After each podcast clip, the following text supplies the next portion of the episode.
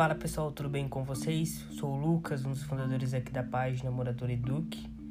É, recentemente a gente fez uma palestra para, para a equipe de, do financeiro do, da Braille Consultoria e eu vou compartilhar com vocês um pouquinho da palestra. Então a gente abordou a gestão financeira como um todo, introduzimos a, a gestão financeira, então introduzimos balanço, DRE, fluxo de caixa, custos e um pouquinho de elasticidade. Então confere esse podcast aí que é a palestra completa para vocês, ok?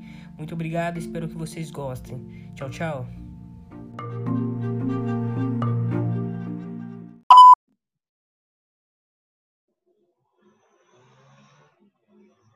Ok, vou começar então. É, a ideia da apresentação aqui para vocês é introduzir mais alguns temas de finanças. Então, vou introduzir balanço patrimonial, DRE, fluxo de caixa, um pouco de custos e um pouquinho de elasticidade que eu vou explicar mais para frente para vocês. Então, são algumas ferramentas que vocês podem estar utilizando na gestão financeira. Sei que ainda vocês estão começando como empresa júnior, vocês não têm tão, um fluxo tão grande de dinheiro, de entrada e saída de, de caixa seus, mas a ideia aqui é mais introduzir, não dá para mim é, aprofundar tanto no assunto, porque senão vai ficar uma aula, vai ficar meio que só eu falando aqui uma aula inteira e acho que não é esse o intuito. A apresentação acho que já ficou um pouquinho longa, peço desculpa por isso, mas eu vou introduzir mais, então vou passar um pouco mais por cima, explicar alguns conceitos, é, para ver se vocês conseguem então pegar essa ideia. Então, o título eu coloquei ferramentas de gestão financeira a importância do fluxo de caixa, custos dentro de uma empresa.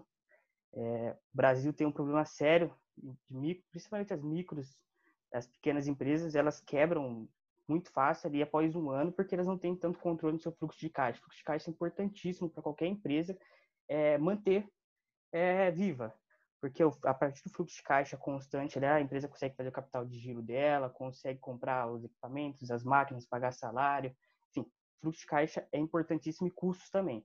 A gente está vivendo um momento de crise, onde as empresas ineficientes vão acabar é, falindo porque elas não conseguem cortar custos, elas não conseguem administrar custos, e no momento de crise, a receita delas vão cair, o custo vai, manter, vai manter constante. Quando a receita cai, o custo mantém constante lá em cima, as empresas tendem a ter prejuízo e é muito difícil sair dessa crise depois quando vira uma bola de neve é, as dívidas daquela empresa. Se atrapou aqui.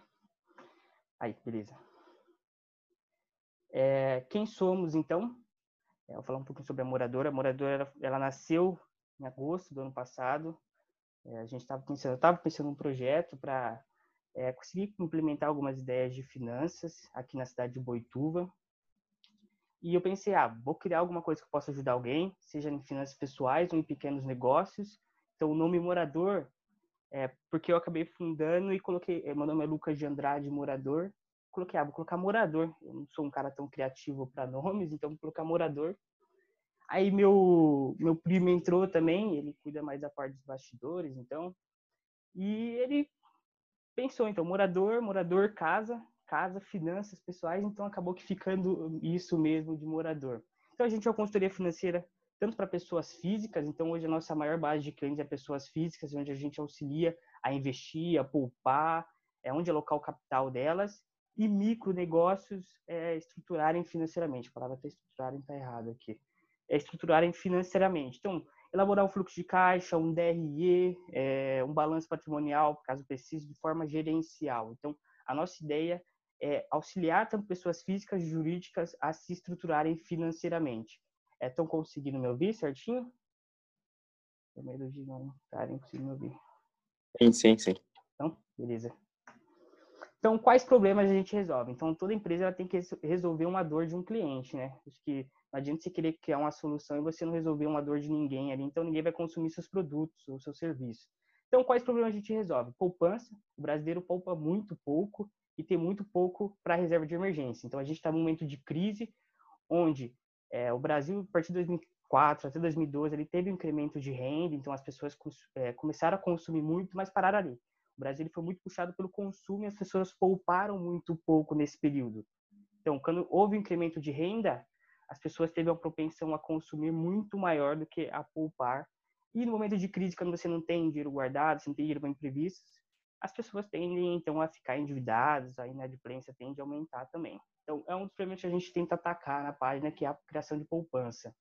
Educação financeira, que é gastar menos do que ganha e poupar o excedente. Claro, você tem que tirar um dinheiro para o seu lazer, mas poupar é importantíssimo para você é manter uma saúde financeira ali dentro da sua casa, dentro da sua empresa, enfim. Então, a educação financeira a gente tenta espalhar também para todas as pessoas ali. E quem segue a gente, a gente foca muito nisso, na criação de poupança.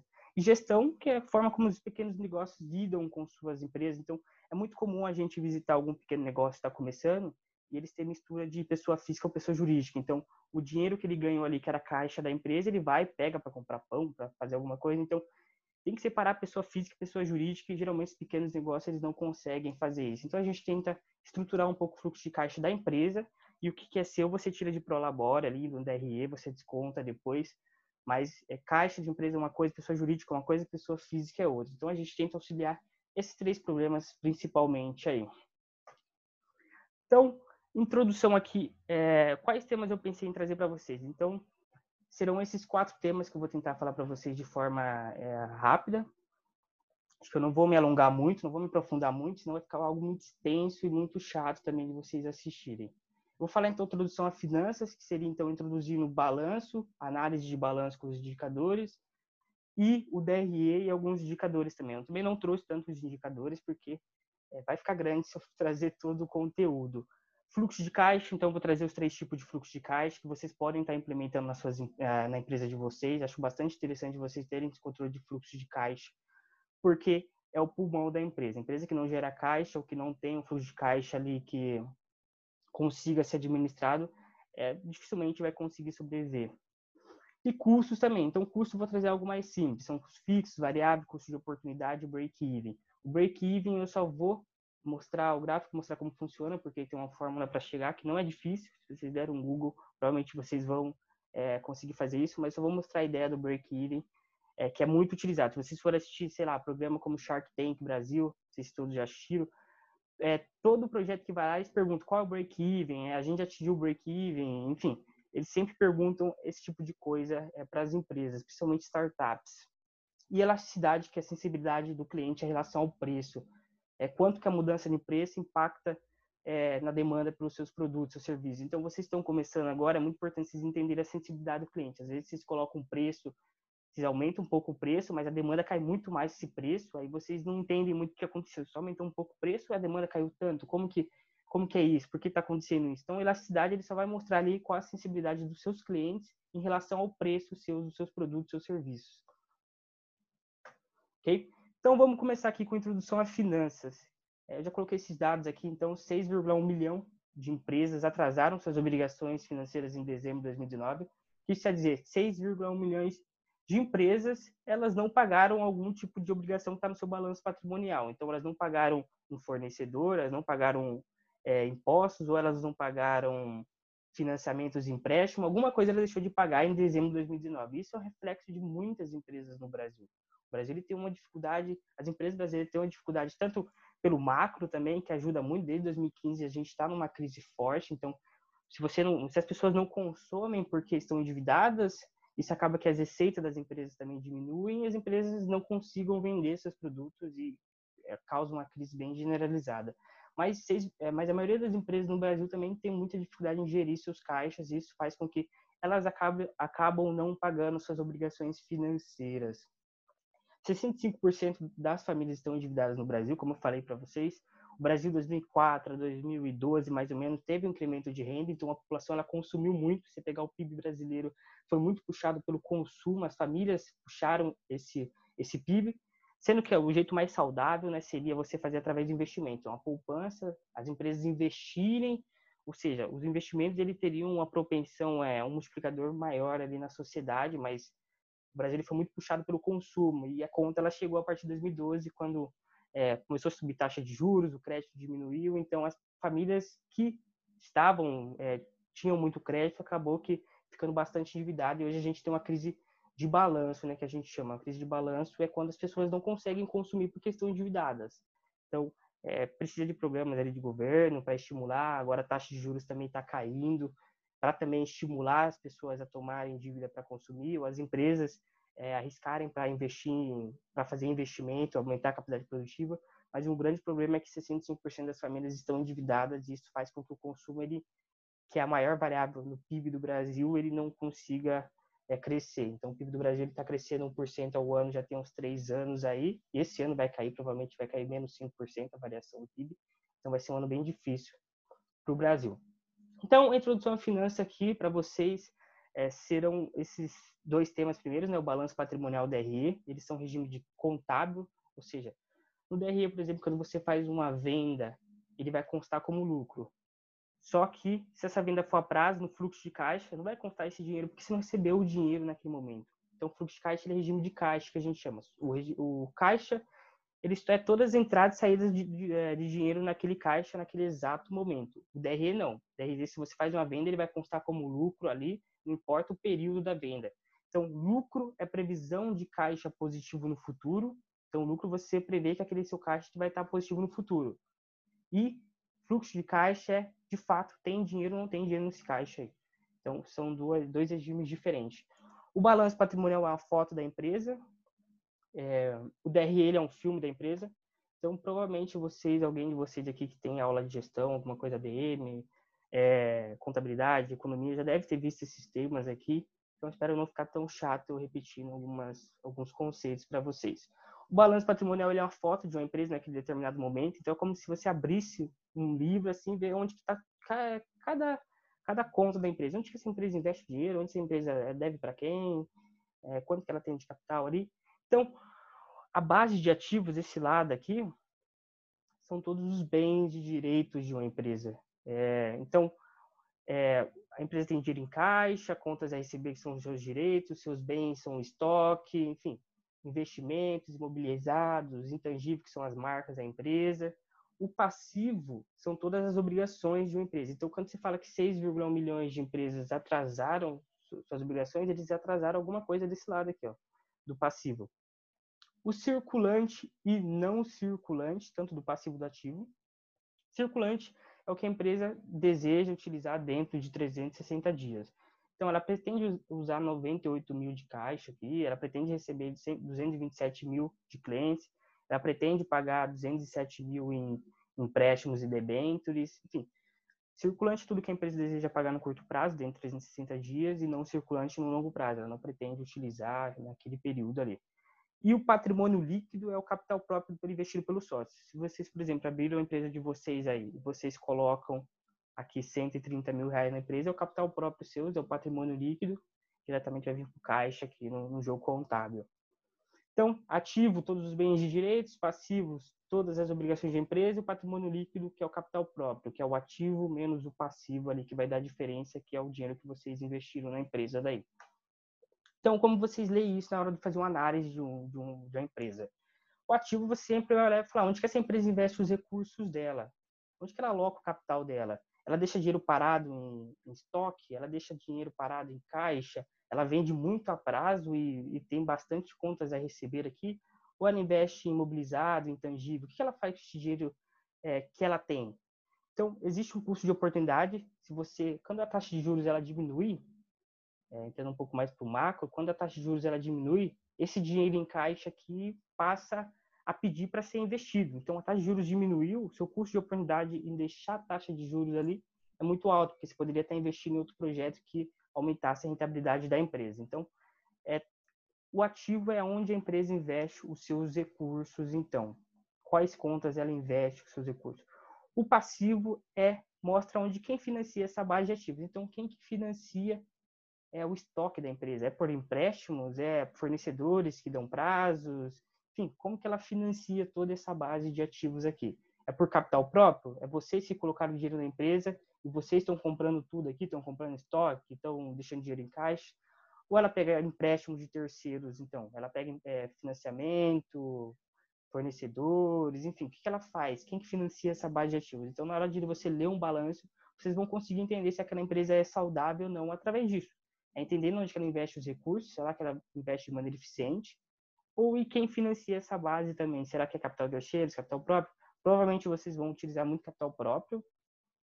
É, acho que vocês, não sei se vocês podem assim pegar capital de terceiros.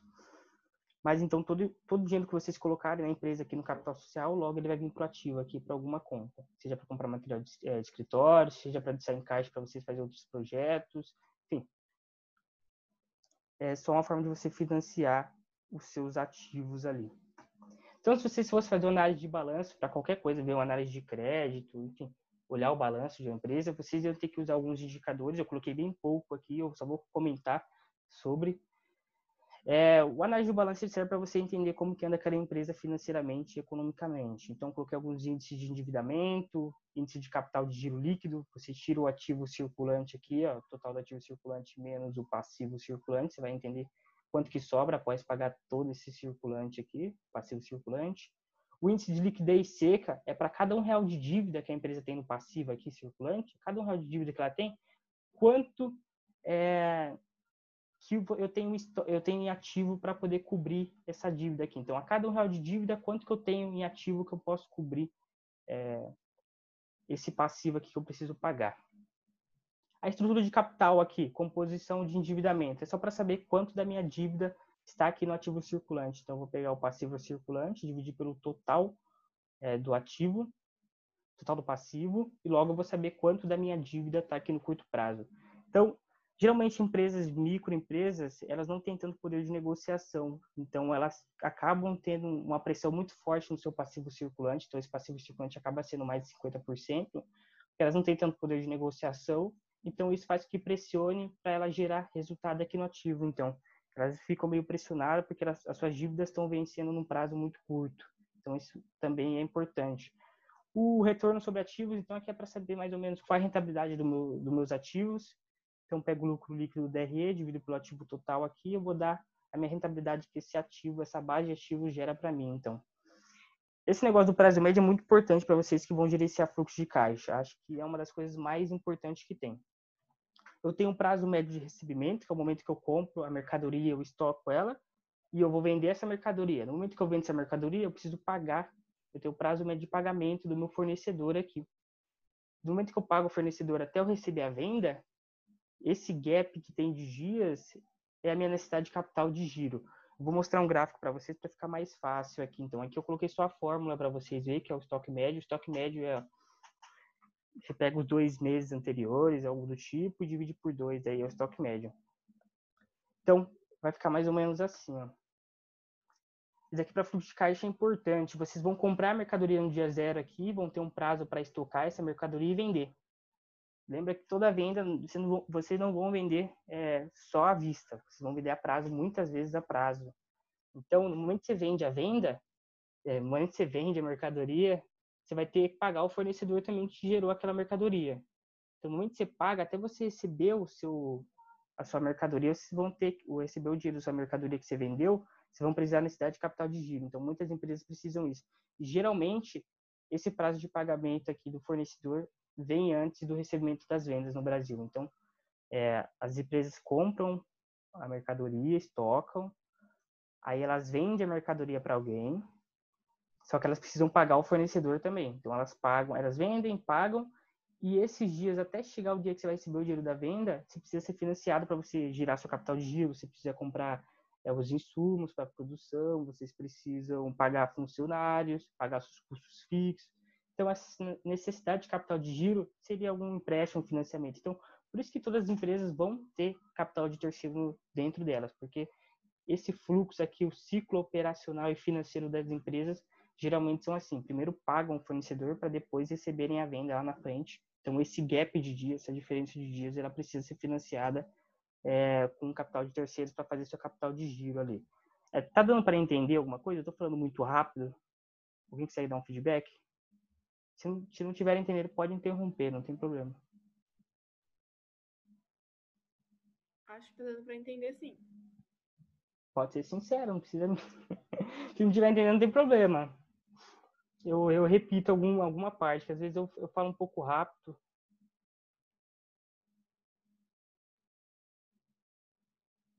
Tá ok? Eu tô, compre... eu tô compreendendo. Ok. Qualquer coisa pode me interromper. É que às vezes eu, eu falo um pouco rápido e eu não, não percebo. Ok, então, esse aqui é o ciclo operacional financeiro de uma empresa. Compra de mercadoria, o prazo que ela demora para estocar, ela vende essa mercadoria, só que ela tem que pagar o fornecedor. Então, do momento que ela paga o fornecedor até o momento que ela vai receber o dinheiro daquela venda que ela fez, ela precisa ser financiada com capital terceiro se necessidade de capital de giro. Então, daqui para uma empresa no fluxo de caixa é importantíssimo. Passar aqui, então.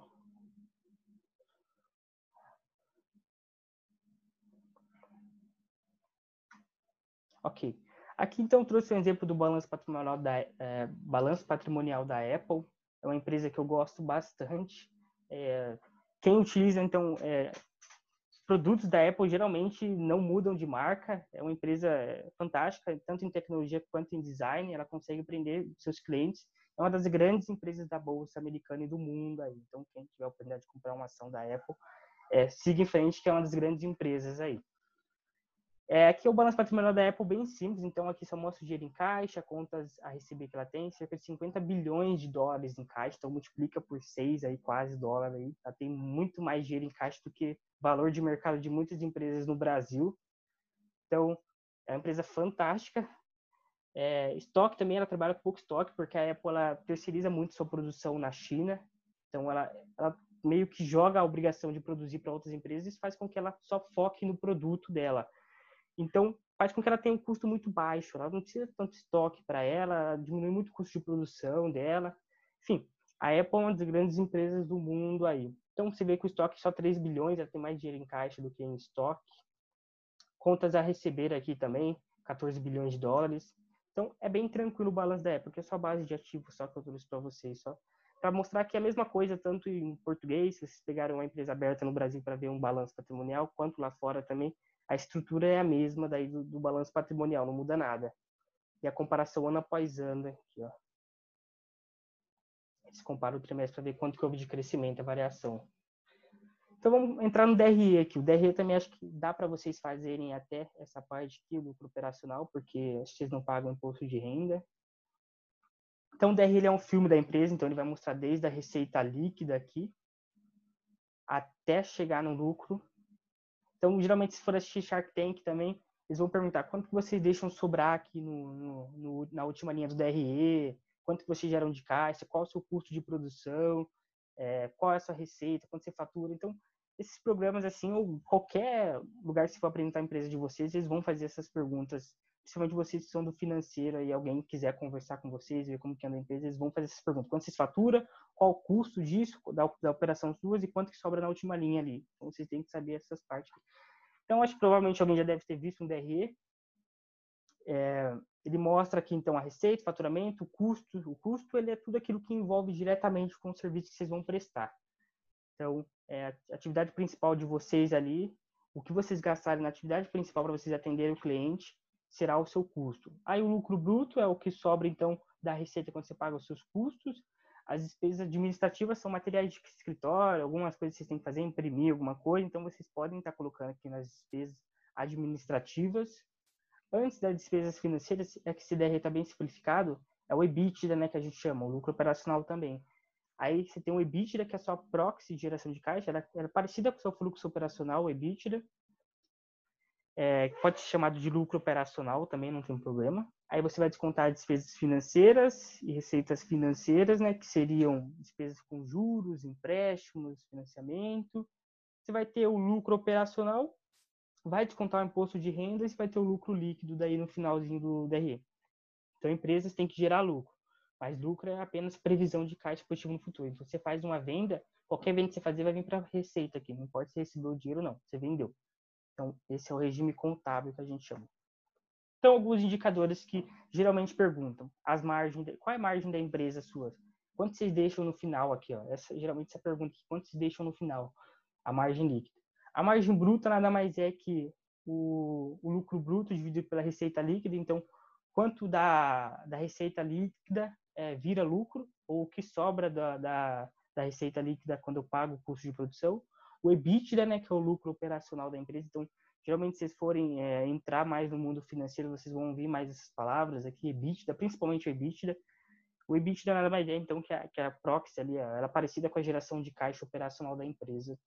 Então, é o EBITDA aqui, se fosse o lucro operacional dividido pela receita líquida, Aí quanto da receita líquida sobra quando eu pago meus custos de produção e pago minhas despesas administrativas aqui. Então, quanto que sobra aqui em porcentagem, né?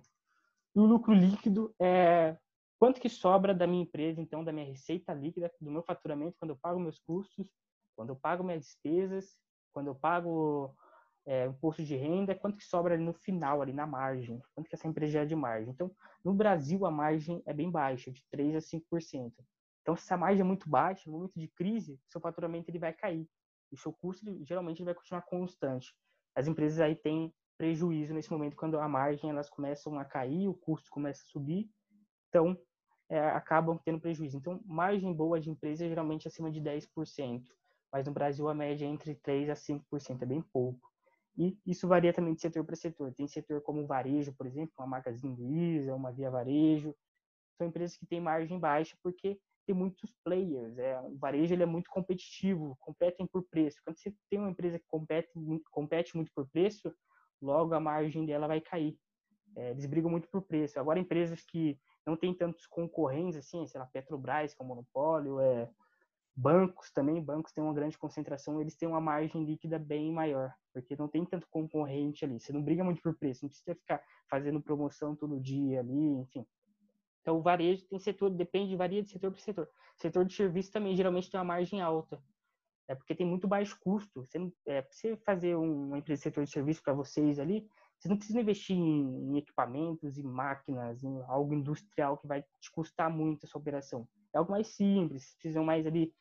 O que mais pega em setor de serviço é despesas administrativas que tem que tomar cuidado, então. É, gastos desnecessários aqui nas despesas administrativas, porque o custo de serviço é muito baixo. E o ROI é o retorno sobre o patrimônio líquido. Então, quanto que o dinheiro dos sócios ali eles colocaram estão gerando de lucro para a empresa. Então, quanto maior o ROI da empresa, retorno sobre o patrimônio líquido, mais rentável é aquela empresa. Então, aqui também varia muito. Empresas que são mais monopólios, elas tendem a ter esse ROI bem maior. Aqui é um DRE da Apple também, eu trouxe para vocês para mostrar que é a mesma estrutura, a mesma coisa. Aqui é a receita por produtos, então produtos seriam iPhone, iPad, Mac, são 42 bilhões de dólares. Serviços pode ser iMusic, que eu acho que eles têm, né? Se não me engano. Então, 11 milhões. Então, o produto, o iPhone da Apple é o carro-chefe da empresa. Até tinha esse medo de é, tá um pouco saturado no mercado, que o iPhone ele cresceu demais, só que ainda continua crescendo e a Apple gerou resultado agora também. Teve um crescimento de 5% na receita em pleno momento de crise, em pleno momento que ela, é, acho que em fevereiro, se eu não me engano, ela anunciou que a, o faturamento dela poderia cair 6%, porque os seus maiores fornecedores e produção está na China. E a China estava em lockdown, lockdown completo. E ela apresentou agora nesse trimestre um crescimento de 5% da sua receita. Então mostra como que a marca é muito forte. Os, os consumidores são pouco inelásticos, que eu vou comentar para vocês o que é, ao preço. Então, se teve falta de componentes, provavelmente o preço do, do iPhone e dos produtos subiram, só que a empresa conseguiu compensar ali, porque ela tem uma marca muito forte. Então, geralmente os consumidores não ligam muito para preço do iPhone. Eles compram porque a marca é boa e a empresa consegue passar essa mensagem. Então, aqui é o total de custos da empresa, da produção dela, 33 bilhões.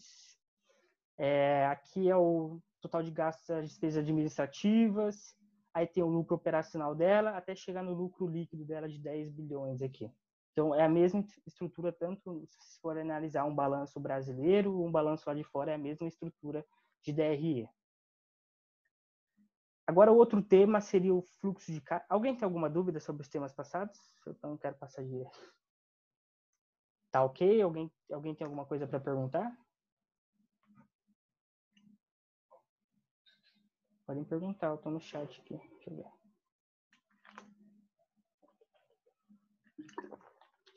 Tá muito maçante? Tá, né? Tá um pouco, acho, né?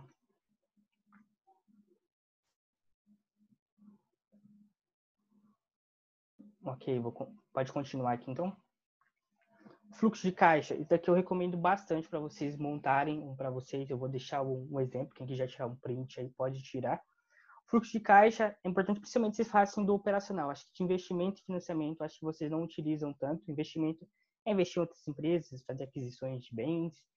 Financiamento, pedir empréstimo também. Eu não sei se vocês já fazem esse tipo de coisa ainda, mas o operacional é importantíssimo que vocês do setor financeiro comecem a fazer.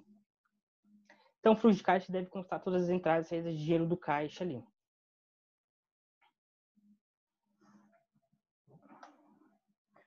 Então, fluxo de caixa operacional. Fluxo de caixa operacional é através das suas atividades operacionais da empresa. Então, a atividade-chave da empresa, que ela entra e sai dessas principais atividades dela, ou seja, compra de materiais, pagamento de salários, despesas administrativas, é, vendas de mercadoria para gerar receita. Então, fluxo operacional de vocês devem conter então todas as entradas e saídas com atividades do seu operacional, é, atividades relacionadas com o que vocês fazem para ganhar o dinheiro aí.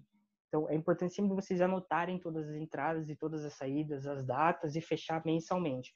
Fechou mensalmente, quanto que entrou de caixa, quanto que saiu e quanto ficou caixa líquido contando com o mês passado. Vocês vão fazendo esse acompanhamento, é, vendo então quanto que cresceu de um mês para outro, quanto que diminuiu.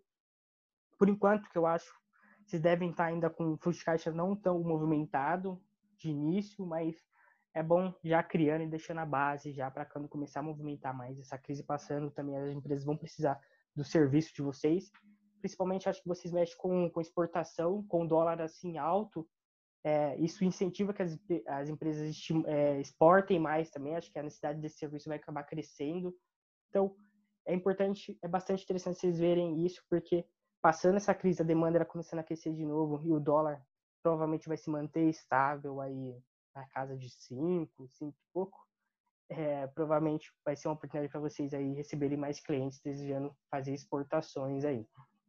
Fluxo de caixa de investimento, todas as entradas e de dinheiro do caixa através de investimentos na empresa, então aquisições de bens, participações de outras empresas, vendas de algum bem, investimentos de melhoria, que é o CAPEX, né, que é investimento em é, aumentando, ampliando a capacidade produtiva de uma empresa, e dividendos também que não entram nesse caso. E o fluxo de caixa de financiamento, que seria o pagamento de empréstimos, captura de financiamentos, emissão de debêntures, captura de empréstimos ali. É, então, quando você paga o empréstimo, você está saindo dinheiro do seu caixa, e quando você pega empréstimo, está entrando dinheiro do seu caixa. Acho que esse conteúdo todo aqui, para quem quiser também é, avaliar outras empresas, é interessante vocês poderem entrar em sites de relações com investidores de qualquer empresa listada na bolsa, vocês conseguem pegar esses dados e vocês vão ter exatamente assim que está colocado lá é, no, é, na demonstração de resultado das empresas. E a partir daí vocês vão começando lendo um pouco lá, vocês vão ver como funciona. É bem interessante assim para vocês aprenderem na prática, olhando como que é, as pessoas avaliam uma empresa. Então, o fluxo de caixa de financiamento ele acaba maquiando muito aquelas empresas que não geram caixa operacional. A atividade principal delas, elas não conseguem gerar caixa. Aí essas empresas, quando você vai dar uma olhada lá no, no fluxo de caixa da empresa, geralmente você vai ver que o fluxo de caixa está líquido, né? Tá, tá positivo. Aí você olha o operacional dela, não gerou, não gerou resultado. Teve um fluxo de caixa é, operacional negativo. E geralmente é onde as empresas precisam ter o fluxo de caixa operacional positivo, que é a principal atividade dela ela precisa gerar receita, precisa gerar lucro ali, gerar caixa naquele fluxo de caixa operacional. Então, geralmente empresas que não têm fluxo operacional positivo, elas tendem a pegar empréstimo. Quando você pega empréstimo, entra dinheiro no seu caixa, e quando entra dinheiro no seu caixa, o seu fluxo de caixa ele fica positivo. Isso acaba maquiando o fluxo de caixa ali.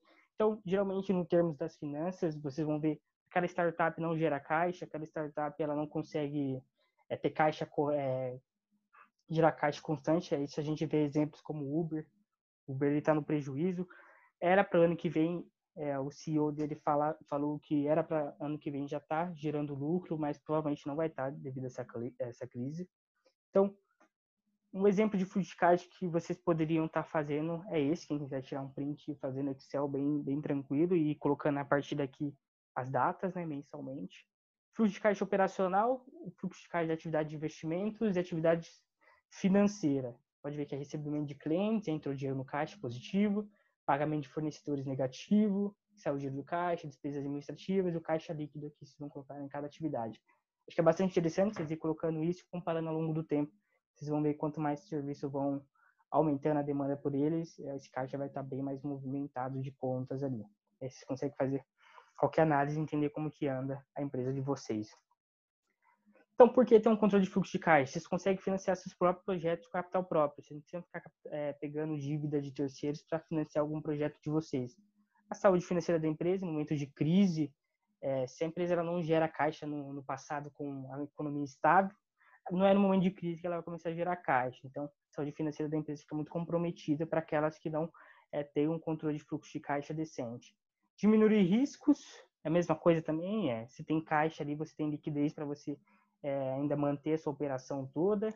E o poder de negociação, quando você gira em caixa, você consegue negociar com seus fornecedores prazo. Então, geralmente, empresas que é, têm dinheiro, elas, têm, elas conseguem um poder de negociação, estender prazo de pagamento, estender dívida, elas conseguem ter esse poder de negociação quando você tem um fluxo de caixa é, bacana ali, bem organizado. Aqui eu trouxe o exemplo da Google, então. Esse é o fluxo de caixa do Google.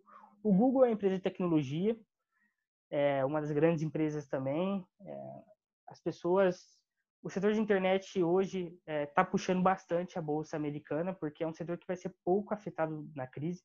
Então, as pessoas saíram do físico, né, não podem circular nas ruas, não podem é, consumir, e passaram para o digital, e o digital onde essas empresas estão instaladas. O Facebook, tanto com o Instagram, então as pessoas começaram a anunciar mais, e o, e o YouTube também, o YouTube do Google, né? As pessoas também começaram a pesquisar mais pela internet, enfim. Isso faz com que a empresa ela passe por essa crise facilmente. Então aqui a gente vê o fluxo de caixa operacional do, do Google aqui, como tentava pagar. Ela gerou um fluxo de caixa operacional de 24 bilhões de dólares, multiplica por 6 aí hoje. É um fluxo de caixa absurdo aí, muito maior que valores de mercado de algumas empresas brasileiras aí. É bastante dinheiro que essas empresas geram de caixa operacional. E algo legal a, a comentar sobre a Google, sobre custos, é que o custo da Google para um cliente abrir uma conta no Google, abrir uma conta no YouTube é bem baixo, o custo marginal dele abrir essa conta no Google é bem baixo, porque não vai mudar em quase nada um cliente a mais abrir uma conta no Google. Adicionar um cliente a mais à empresa Google ali, tanto no abrir uma conta no Google, abrir uma conta no Gmail ou no YouTube, o custo é bem baixo. Diferente de outras empresas, como por exemplo a Netflix. A Netflix fazer um filme novo, putz, tem um baita custo ela fazer, é um custo marginal muito grande ela criar um filme novo. Então a Netflix é um caso de uma grande empresa também, é, que revolucionou esse cenário de streaming. É, é uma empresa que gera lucro, mas não gera caixa operacional. Você vê o fluxo de caixa operacional da Netflix aqui é negativo em 600 mil, é, 690 milhões de dólares. Então é uma empresa que tem um custo muito alto para produzir filmes, streamings, e tem, tem bastante concorrentes. A Google você não tem concorrente, é um baita monopólio. É, você não usa o Bing, você não usa o Explorer, você usa o Google. Então a Netflix ela hoje está com bastante concorrentes. Então ela tem a Amazon Prime, ela tem a Disney. E isso faz com que ela precise é, investir bastante, massivamente, para conseguir criar produções originais, para que ela possa se manter entre as líderes aí é, do setor de streaming. Hoje ela é a líder, mas tem a Amazon chegando, tem a, a Disney chegando, e isso vai fazendo com que daqui a pouco comece a virar uma guerra de preço. Então, a Netflix está tentando bastante fazer investimentos ali para é, tentar criar suas próprias produções. Não, a diferença do custo que eu falei de empresa como Google Monopólio, que adicionar um cliente na, na conta do Google gera um, um custo muito baixo. Agora, se adicionar um filme novo na Netflix, para ela criar um filme novo, isso vai gerar um baita custo para ela. Então, a diferença de setores é importantíssima. E o caixa operacional da empresa é negativo. Ela gasta mais do que ela tem de receita ali a empresa dela. Então a Netflix é uma desses grandes empresas startups que tem dificuldade em gerar caixa. Isso traz esse impacto aqui. Netflix ela lança é, geralmente é, ela, ela costuma lançar então é, captura de, de, empréstimos, financiamentos é, para financiar suas produções originais. Então a Netflix lança 2 bilhões de títulos de dívida para financiar produções originais. Que esses títulos de dívidas pode ser debêntures, as empresas elas emitem títulos de renda fixa, né?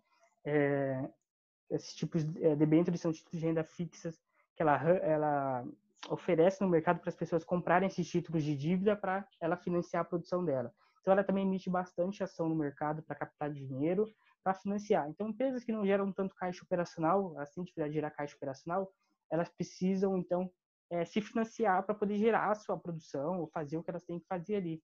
Então a Netflix é um desses casos aí que gera pouco caixa operacional negativo e precisa se financiar toda hora. Só que a questão é até quando isso é sustentável para a empresa, né? A empresa hoje está com a dívida bruta ali de 12 bilhões de dólares ali. Então Netflix, Uber, é, aquela WeWork também, é, várias empresas startups que estão, são os unicórnios, né? Mas elas não, não geram caixa, isso é um grande problema também. Então, vamos entrar para custo aqui, está acabando já, acho que é o penúltimo tópico. Alguma dúvida sobre o tópico passado de DRE? Alguém quer comentar algo? Podem falar. Se não entenderam alguma coisa também. Eu queria que você me explicasse melhor como é que acontece é, o que você falou de uma empresa gerar lucro, mas não ter caixa operacional. Acho que foi isso que você falou, mais ah, ou menos. Sim, ok. É que quando você faz uma venda, supondo que você vende um produto. Aí quando você vende, você vai ter receita, né? Vai constar que você vendeu o produto, então você vai ter receita. Ok? Tá certo? Vendeu, gerou receita. Só que aquela venda, geralmente, ela, ela pode ser a prazo. As empresas não só vendem à vista. Então, quando você vende a prazo, você consta como receita, mas aquele dinheiro não entrou no caixa. Você vendeu a prazo, você vai receber o dinheiro lá na frente. Agora, quando você é, vende à vista, você vendeu à vista, gerou receita e você caiu o dinheiro no seu caixa, entrou o dinheiro no caixa. Então, a, a única diferença de é, lucro e caixa é que lucro, se você vende, você pode vender a prazo ou à vista, ele vai dar como receita. Agora, o caixa, não. O caixa ele só vai constar se você recebeu o dinheiro à vista. Se você vendeu a prazo, aquela empresa não gerou caixa, ela só gerou lucro ali, receita. Consigo entender isso? É a diferença de é venda a prazo e venda à vista. Venda à vista você recebe dinheiro e venda a prazo você está marcado que você vai receber aquele dinheiro, então já entra na receita. Mas no caixa ele não entrou porque você não recebeu à vista aquela venda. Deu para entender? Quer que eu explique de novo? Eu posso Entendi, de novo. Sim. Tá ótimo. Tá. É, então a diferença é isso, então, é da, da venda à vista à venda a prazo. Sempre venda à vista entra no caixa e venda a prazo ela só entra como receita no DRE. Então, a parte de. Alguém tem mais alguma dúvida para falar? Pode falar.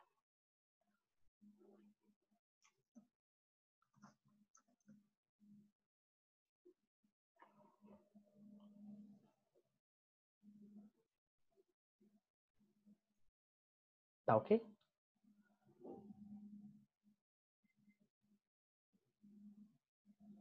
Beleza. Custos, então. É, gerar custo, gerenciar custo é difícil, é complicado, mas é importante para qualquer empresa. Então, a gente vai abordar aqui sobre custos fixos, variáveis, acho que vocês já devem ter visto, visto isso, então não acho que não é uma novidade. Custo de oportunidade e break-even point, só vou mostrar o gráfico para vocês verem como que funciona isso. Break-even é o ponto de equilíbrio de uma empresa, então. Custo fixo é aquele que não muda conforme a quantidade produzida, a quantidade de serviços que vocês forem fazer. Exemplo, aluguel, salário, acho que energia, água, depende. Se sua produção ela utilizar energia, quanto mais produzir, mais energia você vai gastar. Água também. Então, depende ali. Mas aluguel e salários, geralmente, se vocês atendem um cliente ou 20 clientes, não importa. O salário, o aluguel vai ser a mesma coisa, o salário vai ser a mesma coisa. Entra, então, como custo fixo. Ele é uma constante, então, ele não varia. Então, aqui na função, eu coloquei custo total, ele depende, então, do custo fixo mais o custo variável vezes a quantidade. O custo variável ele sempre vai variar conforme a quantidade de clientes que vocês forem atender. Então, se o custo fixo ele for 300 e o custo variável por unidade for 50 e vocês não atenderem ninguém, logo o custo fixo será 300 reais. Ele não variou. Ele é uma constante aqui no modelo, na função. Então, o custo fixo ele não varia conforme o cliente que vocês forem atender. Já o custo variável ele muda conforme vocês forem atender um cliente. Então imagina que vocês vão, vocês têm um gasto aqui de 50 reais, que é supondo, gasto de 50 reais com Uber para atender um cliente. Então quando você atende um cliente, isso vai ser 50. Quando você atende dois, isso vai ser 100. Então imagina que você atende uma vez o cliente e você atende cinco vezes o cliente. Esse custo aqui ele vai variar, então ele varia conforme você vai atender o cliente. Então se você fosse fazer aqui 300, que é o custo fixo, mais 50, que é o custo unitário ali variável, vezes uma quantidade, uma certa quantidade, seu custo total seria 1.050. Então, o custo variável é matéria-prima, você tem que comprar matéria-prima, então, conforme vocês vão, sei lá, produzindo mais, vai ter, vai ter que comprar mais matéria-prima. Comissão, conforme vocês vão vendendo mais, os vendedores vão vendendo mais, vai ter que aumentar a comissão. Logística, conforme vocês forem vendendo mais, vai ter que aumentar a logística, o gasto com frete. Enfim, ele varia conforme a produção, a quantidade de serviços que forem prestar. Então, sempre imagine o exemplo do Uber aqui. Se for uma vez de Uber, vai ser tal preço aqui multiplicado a esse valor. Forem cinco vezes, vai ser cinco vezes multiplicado esse valor aqui, então vai dar um custo diferente. Custo variável, então, ele sempre vai variar conforme a quantidade de serviços que vocês forem prestar aí Isso é uma base apenas para vocês depois entenderem o break-even lá, o gráfico. E o custo de oportunidade. O custo de oportunidade é muito pouco utilizado por contadores. O pessoal de contabilidade, eles não utilizam o custo de oportunidade, eles, eles utilizam custo, esse custo fixo, variável, direto, indireto. Então, o custo explícito, que a gente chama, né, o contábil. O custo de oportunidade é aquilo que você abre mão quando você escolhe outra opção. Eu falei no começo que deixar dinheiro em caixa tem um custo de oportunidade de você não investir em projetos. Então, a gente tem desejos ilimitados, por exemplo, vocês querem fazer um projeto bacana, grande, só que vocês têm recursos limitados, vocês não têm tanto dinheiro para fazer esse projeto. Logo, vocês têm escassez. A escassez é quando vocês não têm é, como vocês atender isso que vocês desejam ali. Quando vocês têm escassez, Posso chegou a pergunta aqui.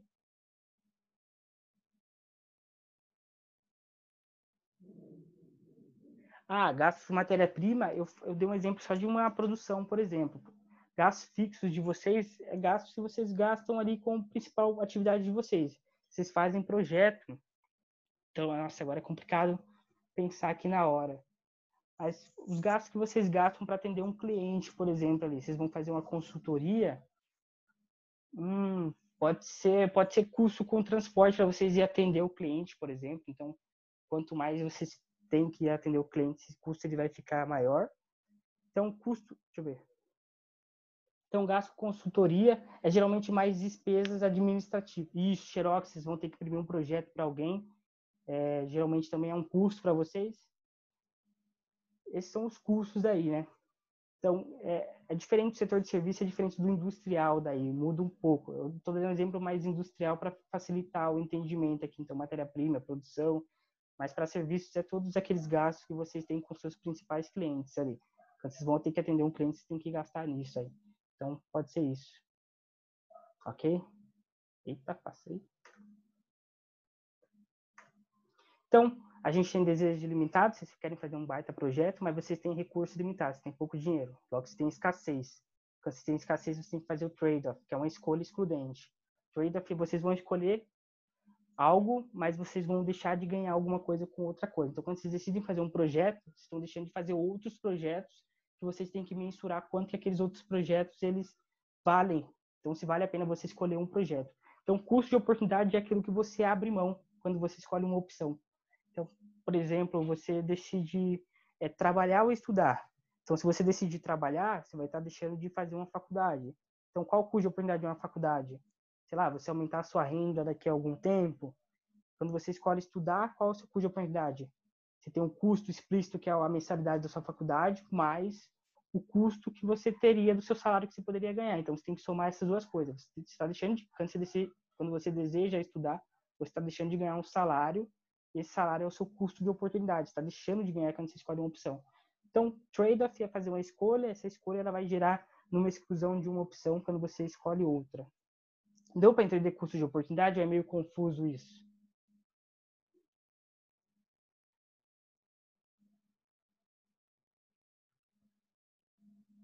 Eita! Mudou tudo. Então, custo de oportunidade é aquilo que você abre mão quando deseja escolher outra coisa. É importante, quando se for analisar um projeto, então você sempre falar, nossa, o que eu vou perder quando a gente escolher esse projeto? O que a gente vai estar deixando de ganhar? E soma isso para ver se é, tá bom isso. Vamos ver. Então, de oportunidade é seu custo implícito. Quando você faz uma escolha, você sempre abrirá mão de algo. Isso que você abriu mão é seu custo de oportunidade. Então, Aqui um exemplo mais industrial também é comprar máquina ou deixar em caixa. Se uma empresa decide investir em máquina, nossa, ficou até fora aqui, ela deixa de ganhar 3% ao ano. Por quê?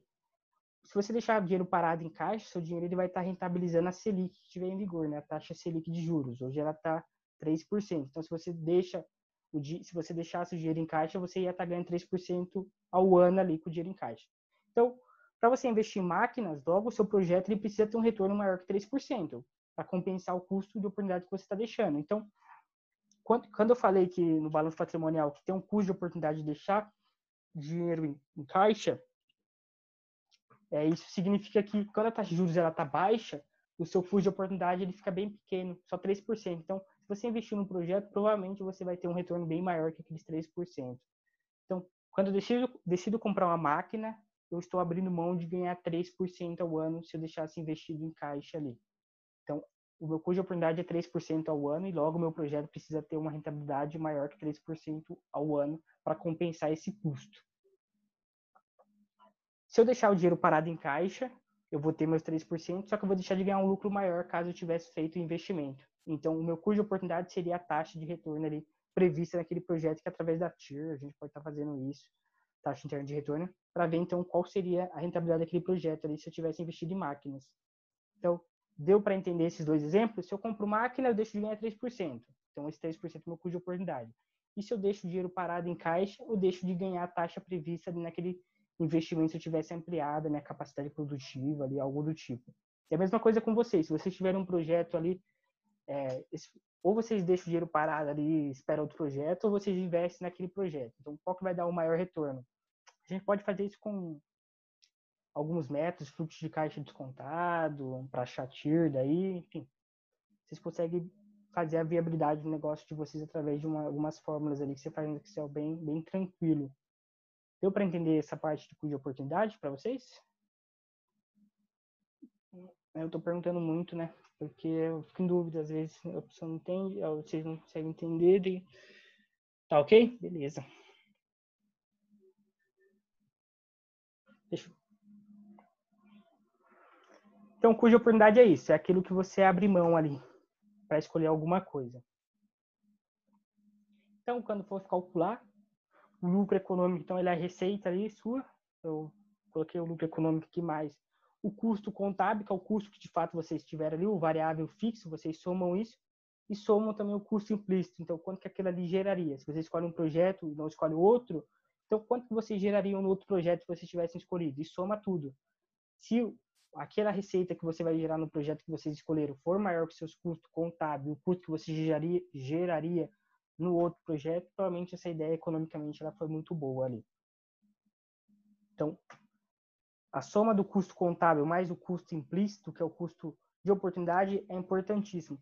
Então, que nem eu falei, mais economistas utilizam essa parte de custo de oportunidade. Então, geralmente, se for ver alguma entrevista de algum economista, eles são, sempre vão falar de alguma coisa do custo de oportunidade. Ah, que nem eu vi uma do Marcos Lisboa, em Roda Viva, falando sobre. Estava falando sobre tudo de Brasil ali chegou no tema de privatizações, né, alguma coisa do tipo. E falou da, das empresas estatais. Ele falou que o custo de oportunidade, a empresa estatal pode gerar lucro, mas o custo de oportunidade dela é muito alto, que aquele dinheiro poderia estar sendo investido em outra área, educação, saúde, isso ia ter um multiplicador na sociedade bem maior do que aquela empresa apenas está gerando lucro. Ela está gerando lucro, beleza. Mas será que o, o que ela está deixando, você deixa uma empresa estatal ali, o que você está deixando de ganhar para a sociedade? Então, o custo de oportunidade de você deixar uma estatal lá é muito grande, porque aquele dinheiro poderia estar investido em educação e quando um país ele tem bastante educação, a mão de obra é mais qualificada e isso faz com que o produto também, o PIB, ele cresça também futuramente. Então, é um investimento de longo prazo. Então, você deixar uma estatal lá, como ele falou, deixar uma estatal lá, você está abrindo mão de investir em outras áreas importantes, mais que teria um multiplicador bem maior para a sociedade. Então, custo de oportunidade de economistas utilizam muito isso na hora de avaliar um projeto também. Contadores nem tanto. Contadores lidam mais com custo explícito, que de fato entra e sai da empresa ali. E esse é o break-even. Break-even é o ponto de equilíbrio onde o lucro é zero. Então, vai ter um determinado momento na empresa que o lucro dela vai ser zero. E se ela produzir mais uma unidade, vai ficar com lucro. E se é, se ela não chegar nesse break-even, ela vai estar com prejuízo. Então, lembra que eu falei que o custo fixo é uma constante. O custo fixo é essa área que laranja mais escura, é uma constante. Então, conforme muda, cresce a unidade aqui, ó, vendidas, o custo fixo ele mantém normal. Então, essa reta aqui, ela é da, da receita, o crescimento do faturamento. Essa reta aqui é o crescimento de unidades vendidas. E o custo fixo ele é constante, pode ver. Então, conforme vai deslocando para a direita, né, a venda de produto, o custo fixo se mantém estável. Já o custo variável, ele cresce conforme a quantidade vendida, tá vendo? Ele cresce aqui em uma linear. E a receita também. Então, conforme você vai vendendo, ele vai crescendo aqui. Então, no momento que a sua receita ela bate aqui no custo total, que é a soma do custo variável e custo fixo, no momento que ela bate aqui, esse ponto aqui é o ponto de equilíbrio, break-even.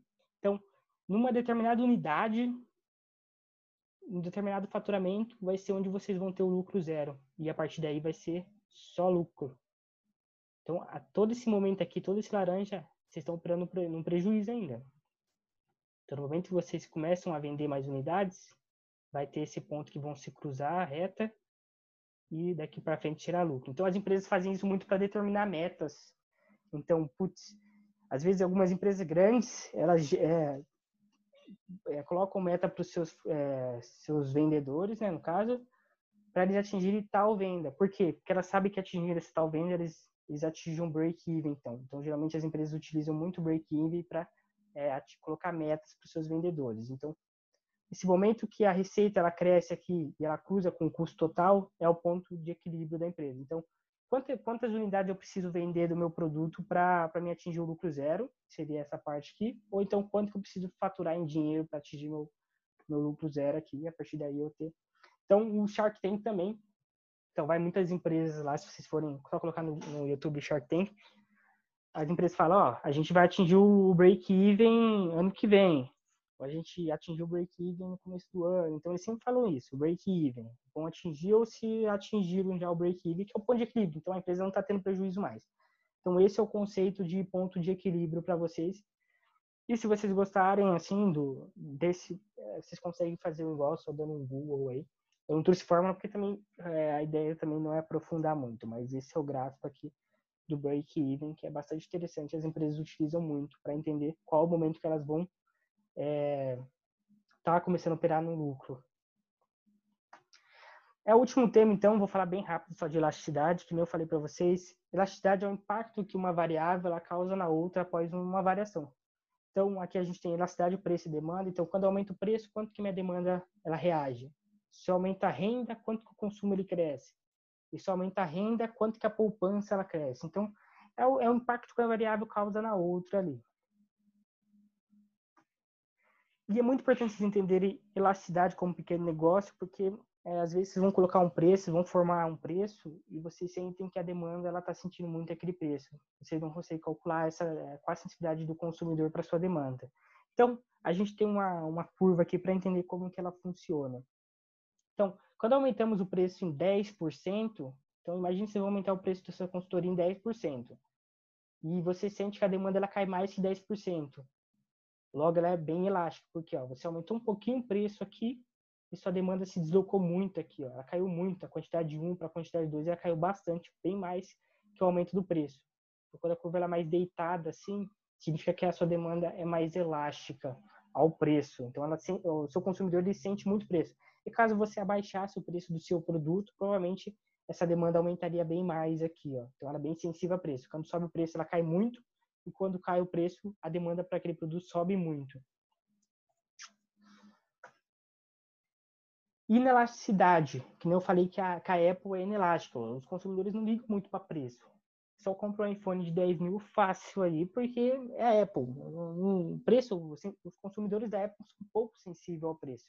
Então, quando a Apple aumenta em 10% o preço, a demanda cai bem menos que 10%. Então, aqui é um exemplo. A Apple subiu o preço aqui, a demanda ela caiu bem menor que o preço subiu. Então, se vocês tiverem clientes com a demanda, se sentir que seus clientes são inelásticos, aumentar preço pode ser uma boa ideia, porque é, a demanda ela vai cair muito menos do que o aumento do preço e vai compensar isso, vocês vão estar faturando mais. Então, um produto que é inelástico, transporte público.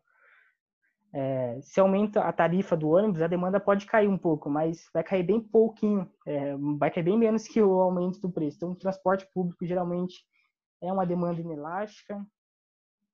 Uma demanda elástica, se não me engano, o produto de carne também. Carne é, é elástico. Quando aumenta o produto da carne, tem um substituto que é o frango, que é mais barato. Então, as pessoas tendem a mudar o produto. Então, quando aumenta o preço da carne, pessoa migra para o frango, daí compra um frango. Então, é, o custo de cidade depende muito do produto, depende do consumidor ali que vai comprar os produtos. Então, provavelmente, se a consultoria de vocês forem, forem gerando resultado, a sua demanda por esses produtos de consultoria suas vão ficar cada vez mais inelástica. Então, os consumidores vão aceitar pagar um preço maior pelos seus produtos, porque é uma consultoria bacana, está abrindo mercado, enfim, está agregando para a empresa. Então, a mudança no preço seu para o cliente, o cliente ele vai sentir muito pouco esse preço, essa mudança de preço. Então, a demanda ela vai ser mais assim que eu recomendo para vocês? Sempre anotem o preço de venda e a quantidade de. Acho que pode ser até mensal, vocês fazem mensal. Preço de venda que vocês estão vendendo suas consultoria e a quantidade de consumidores, de clientes que compraram essa consultoria de vocês, e fazem ano a ano. A partir do momento que vocês têm um dado, um banco de dados bacana, vocês conseguem rodar uma, uma regressão que ele mostra essa curva aqui para vocês aqui. Ele mostra em função né, matemática. Você consegue ver a curva como que funciona, se ela é elástica ou inelástico. Mas de começo, anotem sempre, ó, a gente, o preço médio, o ticket médio que a gente cobrou esse mês foi esse, e a gente teve tanto de cliente assim. Então, ao longo do tempo, vão sempre anotando isso, porque é um banco de dados seus ali, e no momento que vocês tiverem bastante dados, vocês conseguem rodar algo bacana para vocês terem noção dessa curva aqui e sentir como que é a sensibilidade dos seus clientes. Se vocês forem calcular uma elasticidade para saber em módulos, né? Então, é, vocês vão calcular a demanda ali. Então, você pega a demanda 2, pega a variação da demanda dividido pela variação do preço. Então, variação você calcula com a demanda 2 menos a demanda 1, né? Será demanda de fevereiro menos a demanda de janeiro, dividido pela demanda de janeiro. Aí você faz o preço do, do mês de um, preço do mês de fevereiro menos o preço do mês de janeiro, dividido pelo preço do mês de janeiro. Aí vai dar um valor aqui, vai dar se ele der acima de 1 esse valor, significa que a demanda é elástica. Então, sua demanda é sensível ao preço. Então, não tente muito aumentar o preço, que sua demanda vai querer mais que esse aumento do preço.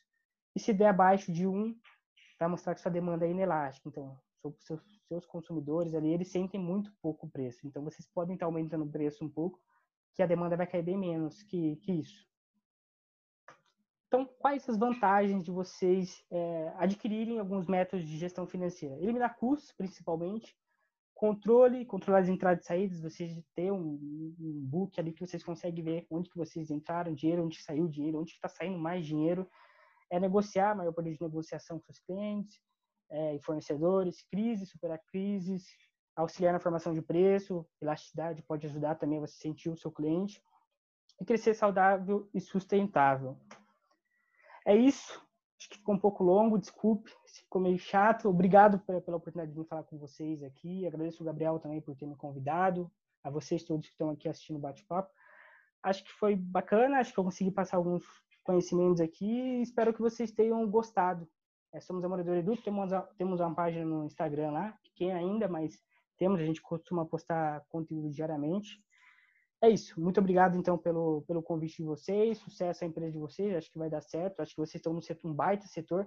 Ainda um Brasil que vai, pós recuperar essa crise aí, com dólar alto, vocês vão ter um benefício de conseguir auxiliar mais empresas a exportar. Então, o prêmio para exportar vai ser bastante alto. Então, a demanda pelos seus serviços vão crescer bastante. Então, é isso. Muito obrigado pelo convite. Espero que tenham gostado. Alguma dúvida, podem perguntar aí. Eu vou ficar aqui para responder. Beleza?